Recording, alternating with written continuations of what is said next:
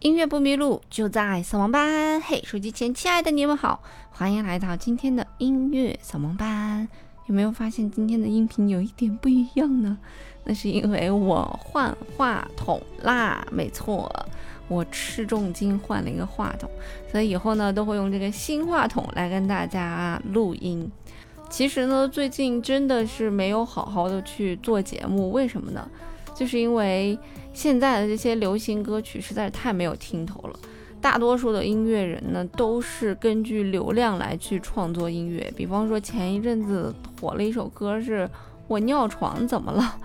我尿床怎么了？嗯，再前一阵子火的就是蜜雪冰城甜蜜蜜，估计全网的播放量能够超过一百个亿，并且呢也衍生出来了京剧版的蜜雪冰城。等一会儿，我看看能不能下载下来，来给大家来播放一下。总之呢，这些神曲百出的华语流行乐坛，实在是叫人没有办法能够安心的听下去歌。所以在很久的一段时间里面，我也没有去听一些流行歌曲。不过呢，最近 S.H.E 的一首歌好像重新翻红了。嗯，按照这个逻辑来看呢，之前很多很多的老歌也都在重新的翻红当中。为什么会把这些老歌翻红呢？其实一方面确实是因为这些老歌的旋律写的是确实很好。那另外一方面呢，其实老歌翻红其实是一个非常庞大的一个产业链。那对于现在抖音上面很红的这些低俗的歌曲呢，啊是有这样一条流水线的，我们就把它俗称为神曲流水线。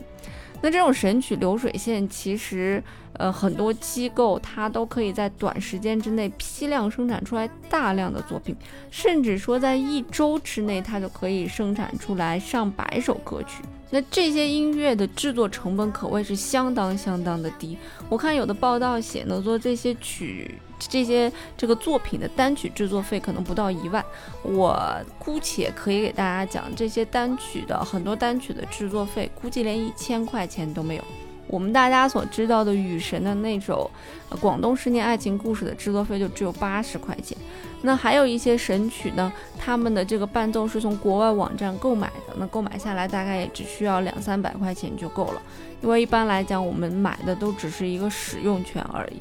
还有呢，一些音乐学院的一些学生，他们在制作编曲的时候，当然他们也用一些预制好的那种我们所谓的 loop 吧，他们来去制作一个伴奏，大概也就是几百块钱的一个水平。所以几百块钱配上像我这样自己买一个话筒，然后再加上一个简单的后期，其实就变成一首流行歌了。所以其实现在很多神曲的制作成本是非常非常非常低廉的，甚至有的连一百块钱都不到。那大家知道，其实，在早些年，流行歌曲的制作成本是非常非常的大的。就我所知呢，阿朵重新复出的第一张专辑的制作成本大概是大约一百万。也就是每一首歌大概在十万到二十万之间，其中呢有一首方大同给他做的一首歌曲，大概是花费了二十多万的制作费。那为什么会有这么高的制作费呢？除了邀请这个制作人大牌与否之外呢，在里面录制的这些乐器当中呢，一般来讲会叫要求实录嘛，就是比方说鼓，我就要打鼓的人来给我打一段；那弦乐我就需要拉琴的人来给我拉一段。那这种录制的方法呢，会保证音乐的动态非常的好，而且也能够保证出每一种乐器能够在它合适的音域范围内表现出来它最优美的这样一个音色。所以这种录制的方法非常的昂贵。但是现在的神曲流水线呢，已经没有任何的音色可言了。嗯，他们去模拟的呢，仅仅是我把这个小提琴的音色调用出来。甚至有的时候一些功法技法都是错误的，所以其实现在对于歌曲的一个定义来讲呢，往往不是说这个歌曲能有多好，而是这个歌曲多洗脑，以及背后能够拿出来多少营销费用。其实之前也有跟大家聊过这个神曲的流水线的一个制作过程，我有个好像还蛮好的一个朋友就参与到了一个。所谓的神曲流水线吧，但是我感觉他写那个歌是流行歌曲，还不算神曲啊，就是那首《星辰大海》。那他们的这首歌曲呢，在推广上面大概就花了这个嗯不到一百万的这样一个推广的一个成本。那像前几年非常火的《少年》呢，它的推广成本大概也在六十万。那这个推广是怎么样推广的呢？他们会先选择一些小的流量池，比方说中部的这样腰部的一些网红，来进行一些呃，比方说是音乐背景呀，呃，这个简单的翻唱啊，来测试一下这首歌曲的流量。如果这个流量是 OK 的，他们会花更大的钱来去。给这首歌曲更大的流量值，让它得到更多的曝光，从而引起大众的一种共鸣。那这个呢，目前就是现在的神曲所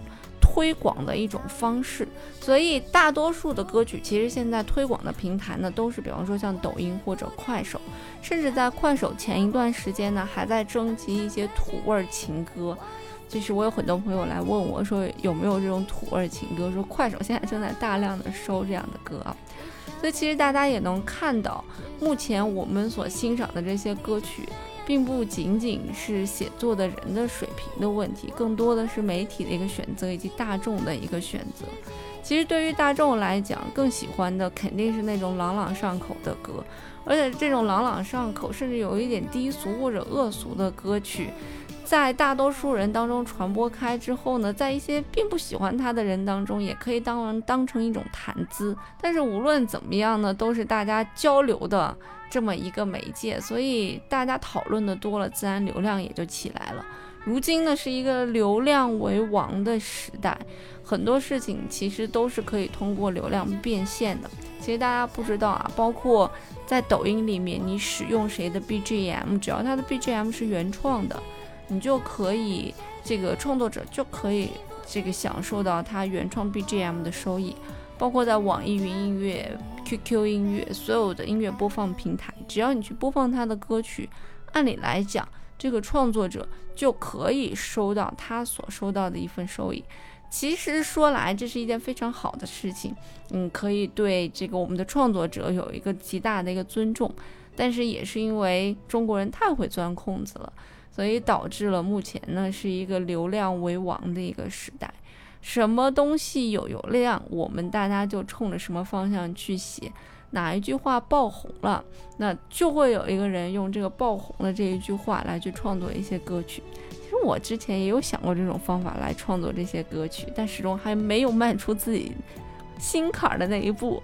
那说回到我们前面说的老歌翻红吧，这其实也是一些公司现在在批量制作神曲的一种手段。首先，他们选取老歌呢，是因为老歌的很多旋律确实非常的耐听、好听。那其次呢，有一些老歌的这个编曲呢，可能稍微有一些落后了，不太符合我们这个时代的这样一种听觉的感觉了。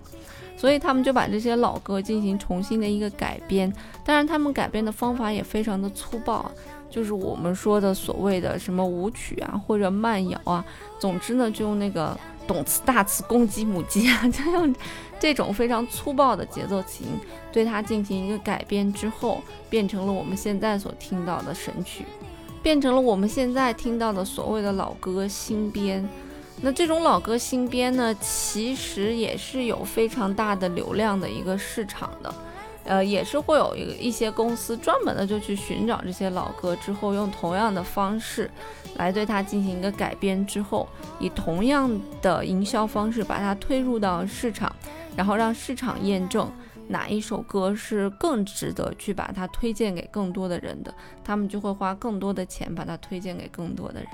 那其实包括现在在市场上推一首歌的这种成本也在水涨船高。据说在二零二零年呢，只要在抖音花二十万就可以推起来一首歌曲了。但是现在呢，已经涨到了一百万。而很多的唱片公司在推歌的过程当中，也并不是一帆风顺，并不是推一首歌就红一首歌。呃，之前推过《海藻海藻》的那首歌非常红的啊，是和信这个发行公司。在他们推完《海藻海藻》之后呢，有沉寂一年多的时间，将近两年的时间都没有任何爆红的歌曲出现，直到他们把所有的精力推在了《少年》这首歌曲上，才让《少年》再一次爆红。那每一首歌的爆红后面带来的是巨大的经济的利益，除了可以得到版权的收益、流量的分成之外，歌手也可以参加各种各样的节目，呃，也可以参加各种各样的我们叫做商演。而这个歌曲被再次翻唱的时候呢，也是需要收取版权费用的。所以如此看来，所以这背后隐藏的这些利益链，足以叫人放下自己心中所坚持的所谓的艺术，来写一些更受市场所欢迎的歌曲。所以现在无论是从造星也好，还是明星打造也好，更多的强调的就是流量两个字，所以才有像吴亦凡这样子的。所谓的顶流明星，对于这种顶流明星来讲，他们有的只是资本运作的流量，并没有太多的我们所说的才华可言。而到我们小时候的那些明星，包括我们还没有出生时候的那些明星，像刘德华呀，什么四大天王啊，包括我们这个时代的周杰伦、蔡依林、S.H.E，他们都是通过呃严格的筛选以及非常精心的策划团队策划出来的非常优秀的一个艺人。而这种造星模式，在现在这个流量为王的时代已经不存在了。而且现在对于我们来讲，大多数的歌曲，我们只知道这首歌曲的副歌，其余对这首歌曲我们一无所知，而不像之前，我们至少还知道这首歌是谁唱的，呃，这个人曾经还发过几张专辑，我们还会对周杰伦每一年发的专辑有所期待，或者我们还说 S.H.E 一年能够发行三张专辑，我们还能够知道这些人的背后的制作人有钟兴民，有王志平。有这些非常大的大咖，我们还能知道有很厉害的唱片公司，海蝶音乐、索尼音乐、环球音乐，这些慢慢慢慢在流量为王、越来越快的更迭当中，慢慢慢慢的消失了。包括我现在认识的朋友，即便签约了华纳，也依然没有市场的流量。因为他做的音乐太音乐了，虽然我们很多人都知道这样肯定是不对的，我们还是希望有更多优秀的音乐人能带来更多更丰富的音乐的形式类型，能够以呃内表达内心为出发点，而不是以争取流量为出发点。可是现在能以内心为出发点的音乐人，可能早都被饿死了。所以其实大多数人呢，都希望转而去投投向。以流量为王的音乐人，好了啊，那关于现在以流量为王的流行乐，你怎么看呢？欢迎留言给我。音乐不迷路就在扫盲班，我们下期节目再见啦。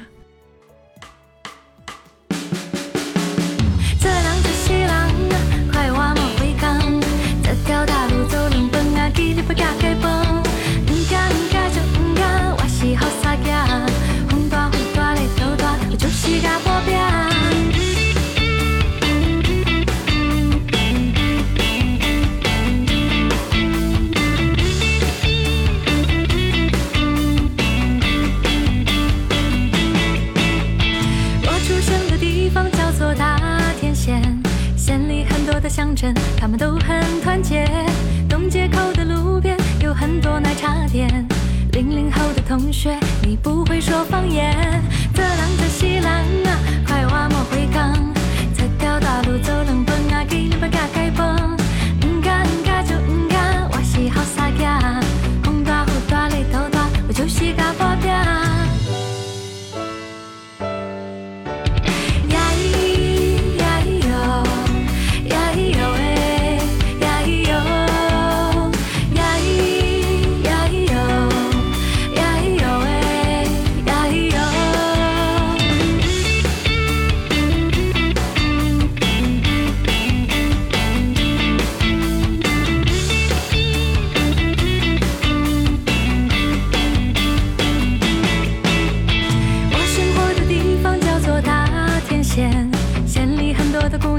他们都很安全一年四季的秋风又吹到这里我说年复一年你说多赚点钱